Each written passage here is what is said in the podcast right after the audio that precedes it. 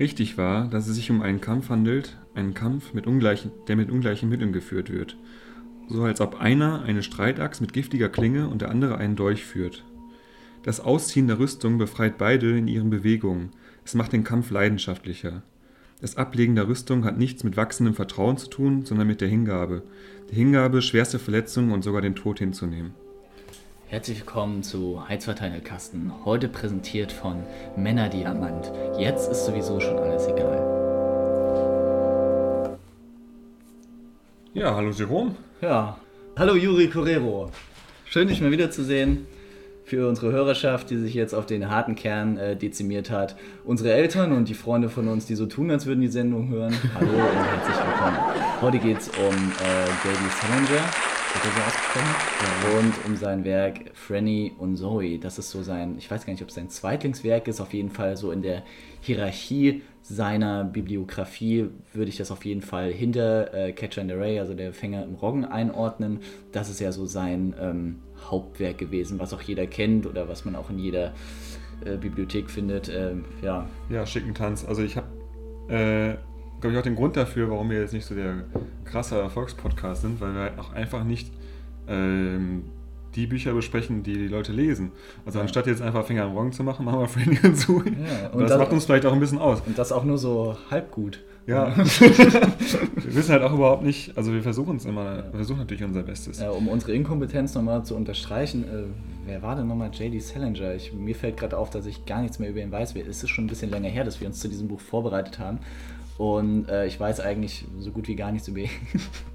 ja, ist halt auch wieder so ein Schriftsteller aus der Kategorie mysteriös. Mysteriös, ähm, aber nicht ganz so finster wie, wie die anderen, die wir öfter hier im, im Rahmen dieses Podcasts behandeln. Ähm, die Besonderheit an Salinger ist für mich, dass seine Bücher auch diesen tiefen, ähm, melancholischen Charakter haben, aber zum Schluss wie zu so einem kleinen so einen Pinselschwung nach oben machen und dann wird es schon wieder, also so ein Hoffnungsschimmer glitzt bei ihm hinten immer auf, jetzt mal im Gegensatz zu Michael Wellbeck oder so, wo man am Ende äh, am liebsten aus dem Fenster springen würde. Und bei Salinger, wie bei Finger im Roggen ja auch, ist hier das Ende, Achtung Spoiler, auch so eine leichte Hoffnung, die dann wieder aufkeimt. Ja, also die Bücher, die ich von ihm gelesen habe, das sind äh, Finger im Roggen, Franny und Sui und dann gibt es danach noch einen dessen Name mir nicht einfällt, der sich aber auch um die gleiche Familie eigentlich handelt, das ist wie so ein Familien, ähm, Familienepos oder Roman, ja. ähm, ähm, der sich daran auch anschließt und auch mit den gleichen äh, Charakteren äh, ähm, weiterspielt. Also es geht im Wesentlichen um Franny und Sui. Äh, Franny ist ein äh, Mädchen, so ich denke mal so 16, 17 Jahre alt. Sui ein bisschen älter, zu dem Zeitpunkt, wo das Buch geschrieben wurde. Ähm, und äh, Schauspieler. Und dann gibt es noch zwei Brüder, wovon einer Selbstmord begangen hat. Äh, und der andere ist doch Schauspieler, oder? Genau. Äh, Autor. Autor. Ach, Autor, genau. Genau, und äh, irgendwie haben die älteren Brüder einen großen Einfluss auf die Franny und Sui ausgewirkt. Ähm, und den Vater erfährt man, glaube ich, gar nicht so viel erstmal. Die Mutter äh, spielt auf jeden Fall eine wesentliche Rolle, über die werde ich gleich auch nochmal einen kleinen Ausschnitt ähm, vorlesen, der sie äh, sehr gut ähm, charakterisiert. Und im Wes Wesentlichen geht es auch äh, genauso wie im Fänger und Roggen irgendwie um ein bisschen Jugendroman eigentlich. So, irgendwie so ein Gesellschaftsbild wird aufgezeigt von äh, ja, eher Oberschichtenfamilien, deren Kinder in Internate gehen oder in Elite auf Eliteschulen und die ähm, ja so Probleme haben wie ähm, dass sie äh, zwar keine Geldsorgen haben, jetzt in dem Sinne keine Existenzsorgen, mhm. aber Sorgen wie äh, den Sinn des Lebens oder ich weiß auch nicht. Also was, was haben die überhaupt für Sorgen? Ja, mich, erinnert, so mich erinnert das Ganze so ein bisschen an die an Honore de Balzac, ähm, die menschliche Komödie. Im ganz kleinen Stil natürlich, aber auch in Balzacs Werk ging es ja klar um existenzielle Ängste, aber eigentlich auch viel mehr um existenzielle Ängste, die losgelöst von finanziellen Problemen sind. Also wofür macht man das eigentlich? Ähm, das ist ja für mich auch das Hauptthema von Franny und Zoe. Äh, wofür überhaupt irgendwas machen. Also Franny ist, ist das Mädel. Ja. Ähm, die steckt halt meines Erachtens in einer Art Depression. Sie ist mit einem Typen zusammen. Auch so ihr Alter und er macht so einen coolen Eindruck und sie treffen sich dann am Anfang in so einem Café und er erzählt ihr wunders was von seiner neuen wissenschaftlichen Arbeit und was er doch nicht für ein toller Hecht sei. Und sie fährt dann fast immer so ein bisschen aus der Haut und fängt an, ihn so besch zu beschimpfen und ihn so Fragen zu stellen, wer, bist du eigentlich, was bildest du ihr eigentlich ein? Und gleichzeitig entschuldigt sie sich immer dafür, also schämt sich auch für ihre eigenen Ausbrüche, für ihre eigene, ähm, ja fast so sarkastische, angehauchte Sie Egalhaltung dafür, gegenüber dass der sie Welt. eigentlich nicht in die Gesellschaft, äh, die sie umgibt, halt dieses oberflächliche College-Gehabe von Jungs, die Football Genau. spielen, nicht reinpasst und ihr das nicht gefällt. Also sie will irgendwie auch dem genügen und schreibt auch ihrem Freund, ich weiß gar nicht, wie der heißt, das ist eigentlich relativ unwichtig, also so ein kein wichtiger Typ, würde ich sagen.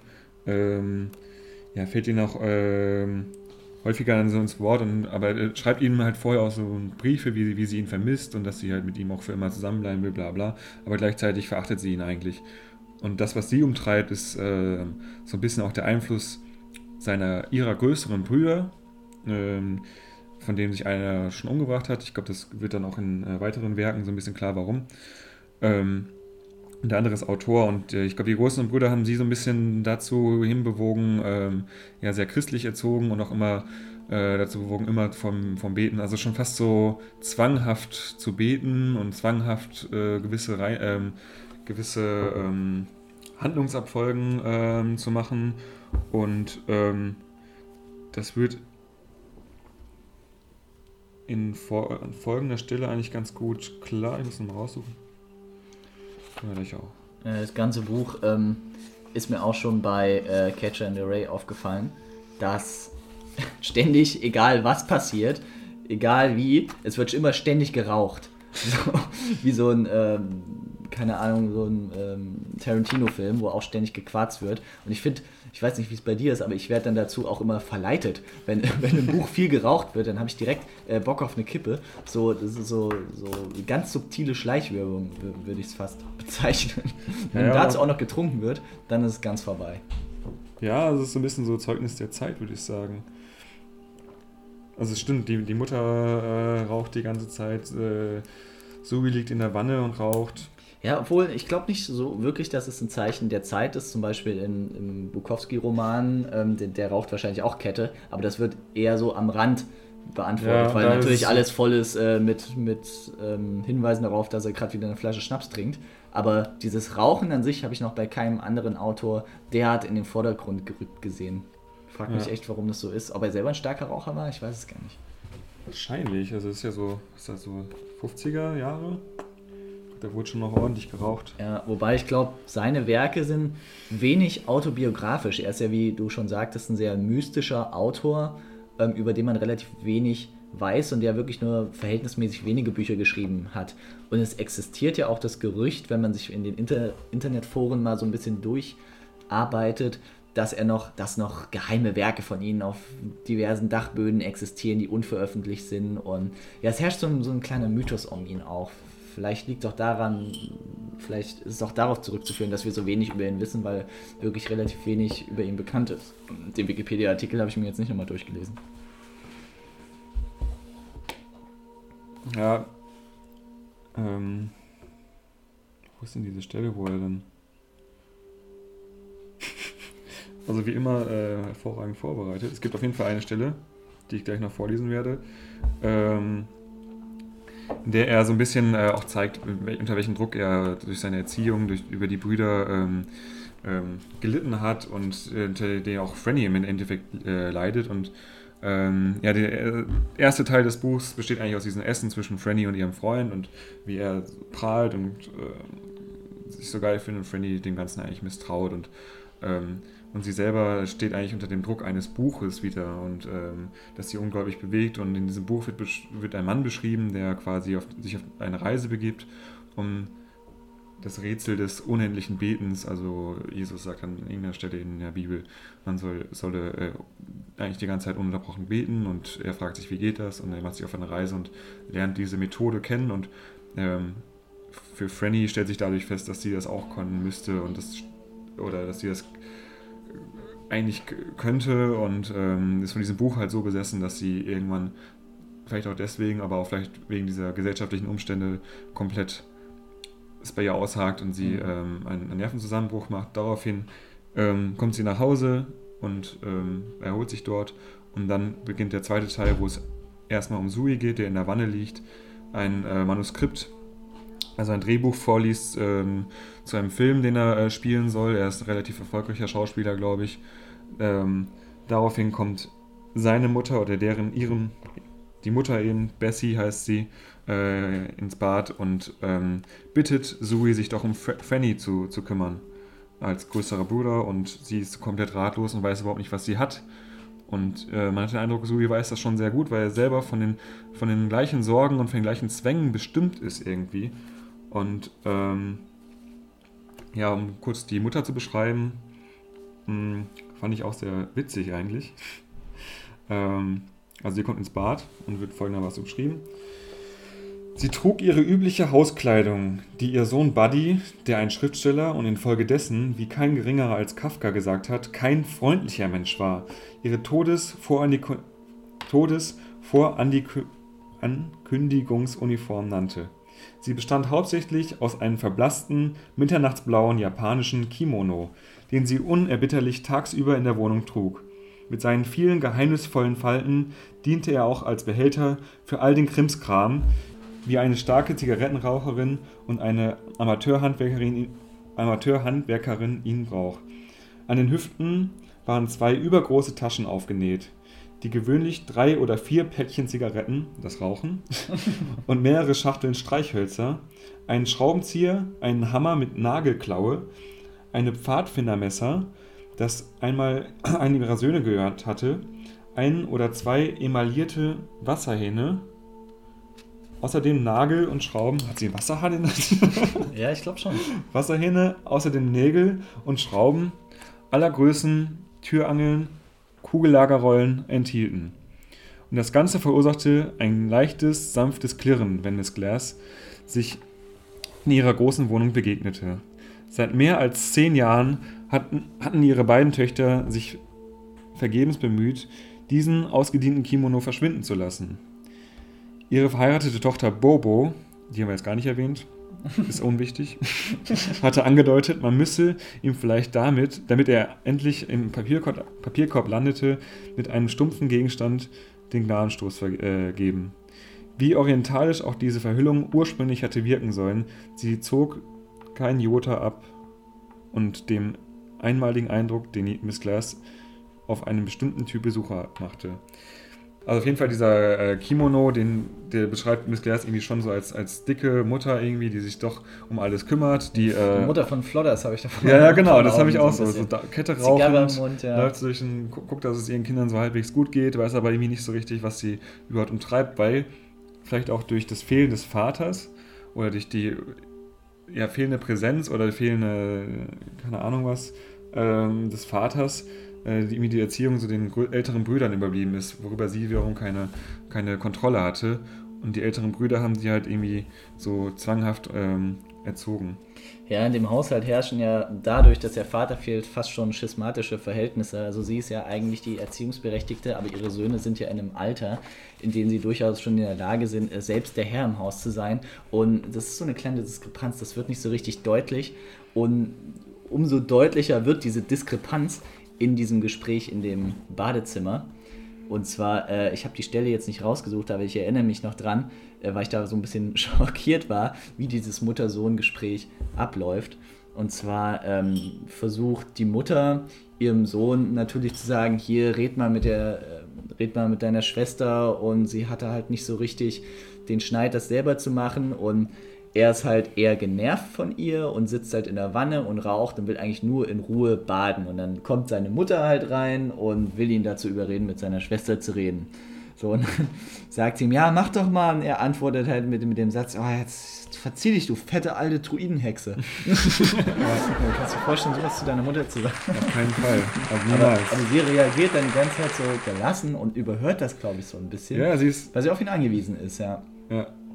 Und ja, vielleicht, also die Stelle ist, glaube ich, die habe ich jetzt auch gefunden, wo sie gezeigt wird, wie, äh, wie die beiden eigentlich äh, so von ihren Brüdern so ja. beeinflusst wurden. Will ich Und mal das, in diesem Gefühlsausbruch äh, zeigt Sui dann auch erstmal oder zeigt der Mutter auch erstmal, was die Brüder eigentlich da angerichtet haben in der Erziehung. Mrs. Glass kniff die Augen zu, nur ganz kurz, aber Zoe blickte sofort von ihrem Gesicht weg. Er bückte sich und fischte seinen Rasierapparat aus dem Papierkorb.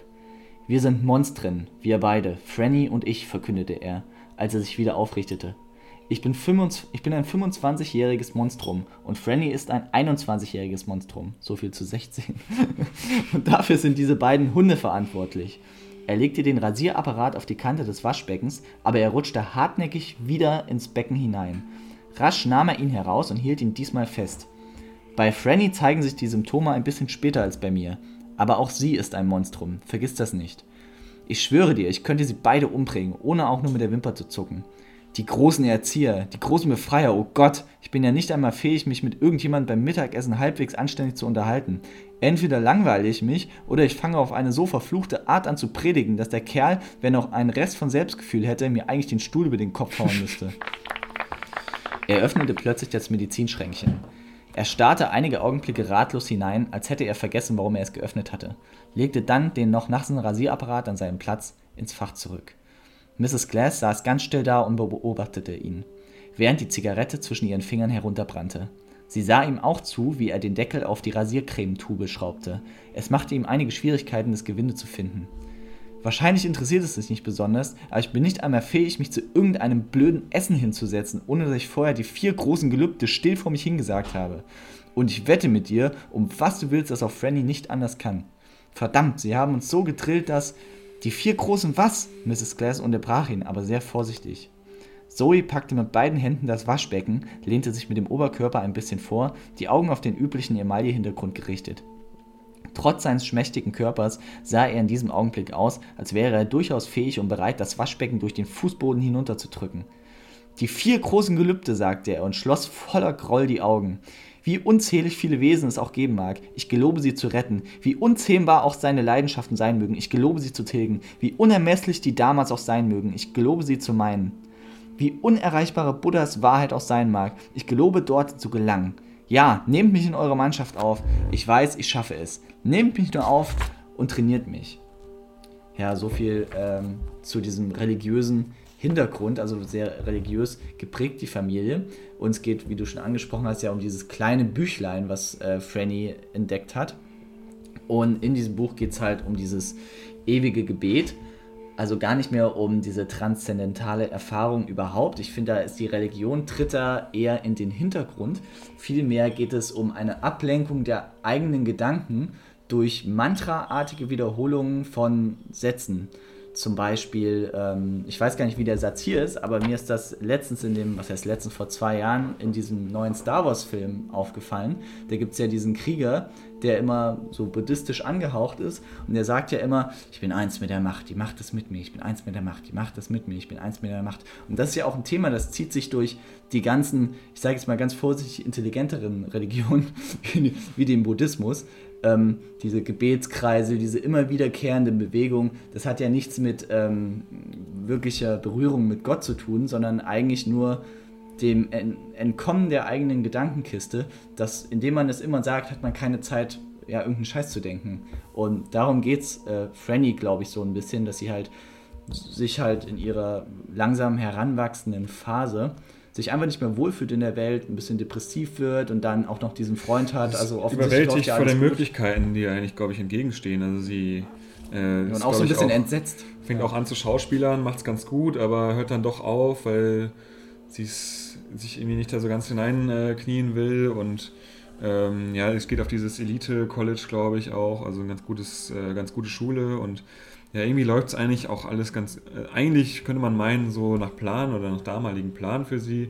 Vielleicht hat sie auch ein bisschen Angst, dann doch als, äh, ja, wie das Frauenbild damals so war, als äh, Hausmütterchen zu enden. Und ja, genau, entflieht dem durch dieses Gebethafte, durch dieses Wiederhol Wiederholen äh, des Gebetes und diese Versteifung auf dieses, dieses Buch auf jeden Fall und es zerstört sie so ein bisschen. Aber gleichzeitig geht es, glaube ich, auch so ein bisschen um diese Familie und ich glaube, Salinger hat da wirklich, auch wenn man dann den nächsten Teil liest, äh, ja, so echt ein hochkomplexes Werk geschaffen, so ein bisschen. Dann gibt es gleichzeitig noch so einen Erzählstrang oder so ein ähm, Erzählmotiv, dass alle Kinder ähm, so einer, was an so einer Radiosendung damals dann teilgenommen haben, wahrscheinlich bewegt durch die Eltern. Das kluge Kind äh, hieß die, wo, dann, stimmt, ja. wo sie dann ausgefragt wurden im Mhm. Radio und jedes Kind hat daran teilgenommen und das hat wahrscheinlich auch noch irgendeine Bedeutung Mhm. für äh, die, die Nervenkrankheit oder diesen Tick, den die alle haben oder vielleicht auch den Selbstmord, den ähm, ich weiß gar nicht, wie der älteste Bruder heißt, äh, dann auch hatte und ähm, ich glaube, wir haben nach unseren Kräften echt gut jetzt versucht, das irgendwie so zu umreißen und vielleicht auch so ein bisschen äh, Interesse geweckt. Und Ja, ich glaube, Ich frage mich generell, das ist ja auch eine aktuelle Frage. Was, was ist denn, ich frage frag mich das tatsächlich häufiger, was ist denn mit den Kinderstars? Also bestes Beispiel, keine Ahnung, Justin Bieber oder so ist ja jetzt weit weg von irgendeiner Quiz-Show. Aber die, stell dir vor, du bist mit zwölf halt mega berühmt geworden. Was, was ist denn dann mit dir? Das, muss doch alles irgendwie psychologisch ganz anders aufgearbeitet werden. Ich glaube, das ist auch gar nicht so gesund, dieses, gerade dieses Rockstar-Sein. Das ist ja das, was in der heutigen Menschheitsgeschichte so am nächsten an eine Gottheit rankommt. Ich meine, stell dir vor, du bist irgendwie der Sänger von Weiß nicht Tokyo Hotel und irgendwelche Teenies haben halt Plakate von dir in, in ihrem Zimmer hängen und wenn du auf die Bühne gehst, wirst du fast schon wie so eine heidnische Gottheit empfangen, angeschrien und jeder will mit dir zusammen sein und mag dich, obwohl sie sich gar nicht kennen, sondern nur deine Arbeit. Aber dieses Gefühl geht ja über diese reine Arbeit hinaus. Denken wir mal an so 16-jährige Groupies. Und ich glaube nicht, dass es sonderlich gesund ist, ähm, für einen Heranwachsenden bereits da schon so eine Erfahrung zu machen. ja, das Problem ist, glaube ich, dass man verlernt zu träumen. Also wenn man jetzt äh, Teenie ist oder so und äh, 13, 14 Jahre alt, dann träumt man ja vielleicht davon, dass man weiß nicht, eine Freundin hat oder gut singen kann, Gitarre Mhm. spielen kann und macht das dann so ein bisschen und hat dann kleine Erfolge und wenn das dann auf einmal so krass kommt, dann hat man quasi die Messlatte auch viel zu hoch und verliert den Maßstab Ja. so ein bisschen und ist, glaube ich, auch sehr schwer, dann ähm, später nochmal was Vergleichbares zu generieren, irgendwie an Gefühlen, weil, äh, wenn man mal ehrlich ist, das ist so kurzlebig die heutige Gesellschaft, sage ich mal, und einen lang anhaltenden Ge- Erfolg, wie zum Beispiel Michael Jackson den hatte oder weiß ich, was es auch so für Superstars gibt, das ist halt auch gar nicht mehr so, ne? Ich meine, die meisten sind ja wirklich dann so, so, so Strohfeuerartig, äh, sind die dann be- berühmt und dann auch wieder egal, so. Hm, hm. Ähm, das ist, glaube Ja, ich, so ein bisschen halt- das Problem, was, was dann auch viele dann später äh, ja, dazu hinreißt, dann äh, sich, keine Ahnung, in Drogen zu flüchten oder Ja, man ist halt dann relativ schnell äh, enttäuscht vom Leben. Ja. Ähm, man hat halt relativ schnell alles und dann ist es schon wieder vorbei. Und ich glaube, das ist so in Ansätzen das, was äh, Salinger ausdrücken wollte, wie Franny sich fühlt. Franny war jetzt keine besondere Berühmtheit, aber trotzdem schon mit 21 Jahren völlig übersättigt vom Leben und hat dann nur noch einen Sinn äh, in diesem Gebet gesehen, weil sie sich dann eben von ihren finsteren Gedanken ablenken konnte, so wie ich das verstanden habe. Ja, und das dadurch, dass sie halt alle an dieser Sendung teilgenommen haben, das kluge Kind, vielleicht waren sie ja wirklich sehr klug. Ja. Und das hat sie dann auch sehr früh irgendwie enttäuscht vom Leben. Wenn man ehrlich ist, die intelligenten Menschen oder intelligente Menschen haben auch größtenteils die größten Schwierigkeiten, irgendwie glücklich zu werden im Leben. Ich glaube, die glücklichsten Menschen sind die, die ein bisschen dumm sind. Wär, wär, wärst du gerne ein bisschen dümmer? ja, Das glaube ich auch. So. ich weiß nicht, das ist eine schwere Frage. Ja, also gerade so auf Literatur bezogen würdest du dir wünschen, so manche Bücher nicht gelesen Ja, das zu hatten haben. wir ja neulich schon mal das Thema, dass man, also äh, ich glaube, bei uns kam so ein bisschen der Wechsel so von Herr der Ringe damals, Fantasy und keine Ahnung, ähm, irgendwie so Realitätsflucht durch Fantasy, aber irgendwie auch so glückliche Geschichten, die einen in eine andere Welt versetzt haben, ähm, hin zu schwererer, dickerer Literatur, die meistens ja auch melancholisch ist, weil wenn man mal ehrlich ist, das, was wir jetzt auch so besprochen haben in den letzten ähm, Monaten und Jahren, das, das war ja alles dann irgendwann, keine Ahnung, also ja, es geht ja alles auch- in eine finstere Richtung, ja, das Ja. ist mir auch aufgefallen. und das ist ja auch irgendwie das, die schöne Literatur und ich habe es bei Musik genauso. Ich höre auch lieber Tom Waits als, ähm, ich weiß auch nicht, jetzt hier irgendwie Lady Gaga oder so. auch wenn die vielleicht auch einen ganz tief melancholischen Hintergrund hat, aber ich kann auch, ich kann gute Laune Musik meistens auch nicht ab so. Hm, Und hm, genauso ist es bei Literatur. Ich kenne jetzt auch keine Bücher, die einen gute Laune machen. Meistens ist es ja immer so ein bisschen. Ja, so leicht schwer. melancholisch, aber ich, ich habe irgendwie so die Schnittstelle verpasst von Harry Potter, Herr der Ringe und plötzlich äh, die Möglichkeit einer Insel. und das ist mir nicht so richtig aufgefallen, wann sich diese Schnittstelle vollzogen hat. Das hat so eine Eigendynamik entwickelt. Und ich, ich mag das auch richtig gerne. Umso, umso finsterer äh, die Literatur, umso besser finde ich Ich habe da richtig so einen diebischen Spaß Man bei. suhlt sich so in Ja, genau, man, man suhlt sich im Leid und in diesen, gerade im Herbst, in diesen tropfenartigen Depressionen, die einen durch den Kopf wandern.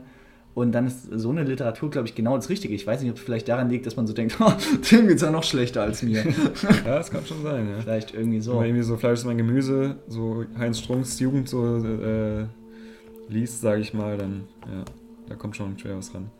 Aber ich glaube, was dieses Buch ähm, Franny und Zoe hat, hat für mich eine ziemlich wichtige Komponente vermittelt. Man fragt sich ja äh, öfter mal, was hat das eigentlich alles für einen Sinn und für wen, für wen macht man das eigentlich alles? Man steht auf, fährt zur Arbeit, äh, kommt nach Hause und irgendwie sieht man nicht so richtig eine wirkliche Zielrichtung, gerade wenn man irgendwie vielleicht keine Kinder hat oder so. Und ähm, das Gefühl hat Franny halt äh, relativ früh entwickelt, eben mit 21. Und dann hat sie am Ende noch so ein klärendes Gespräch mit ihrem Bruder, wo sie dann endlich mit der Sprache rausrückt, warum es ihr so schlecht geht, nämlich dass sie einfach nicht keine, keine Richtung mehr sieht, keinen Sinn sieht, was wahrscheinlich auch viele ähm, ja, Sui- Suizidopfer in den letzten 200 Jahren hatten wahrscheinlich die gleichen Gedanken. Franny hat Gott sei Dank noch mit dem Bruder sprechen können. Und der hat sich das angehört und hat ihr äh, so eine Art Parabel aus seiner Kindheit erzählt. Wie gesagt, so kurz vor der, kurz vor dieser Radiosendung, das kluge Kind, ähm, hat er sich ähm, halt fertig gemacht, aber hat sich halt die Schuhe nicht zugebunden. Und dann hat ihn seine, ähm, seine Mutter damals gesagt, ja, oder ich weiß nicht, ob es die Mutter war, Tante oder irgendjemand hat ihm auf jeden Fall gesagt, bind dir die Schuhe zu. Obwohl es eine Radiosendung war und das ja niemand sieht und er hat es absolut nicht nachvollziehen können, wieso er sich jetzt die Schuhe zubinden soll. Und dann hat, nein, das war der größere Bruder, der sich umgebracht hat, genau der hat ihm das erzählt. Und hat dann gesagt, ja, bind dir bitte die Schuhe zu, weil ähm, mach's einfach für die alte Frau. Und dann war er kurz davor nachzufragen, wer diese alte Frau denn ist, aber hat die Frage dann doch nicht gestellt, weil sie es erübrigt hat, weil sich das auf alle Situationen im Leben übertragen lässt. Wer die alte Frau ist, ist im Endeffekt völlig egal. Der Gedanke daran zählt, dass man es für irgendjemand macht. Und diese, dieses Symbol, die alte Frau, kann für jeden was anderes bedeuten. Aber das ist so die Quintessenz, die bei diesem Buch letztendlich herauskommt. Wenn man sich immer fragt, wofür macht man es, wenn man ins Nichts arbeitet, dann kann man sich immer sagen, für die alte Frau. Und das ist dann so dieser kleine äh, enthusiastische Pinselstrich, den ich vorhin schon angesprochen hatte, der dann das Buch wieder in eine richtige Richtung drängt. Man hat ja, Ja. die ganze Zeit Sorge gehabt, okay, Franny wird jetzt auch dem Suizid verfallen. Und, aber das war dann so für sie der Gedanke, alles klar, Heureka, jetzt bin ich wieder da. Ja, ja. Ja, das hat auch ein schönes Ende eigentlich, muss ich sagen. Ja, dann würde ich sagen, äh, Grüße an die alte Frau Ja, und bis zum nächsten Mal. Alright.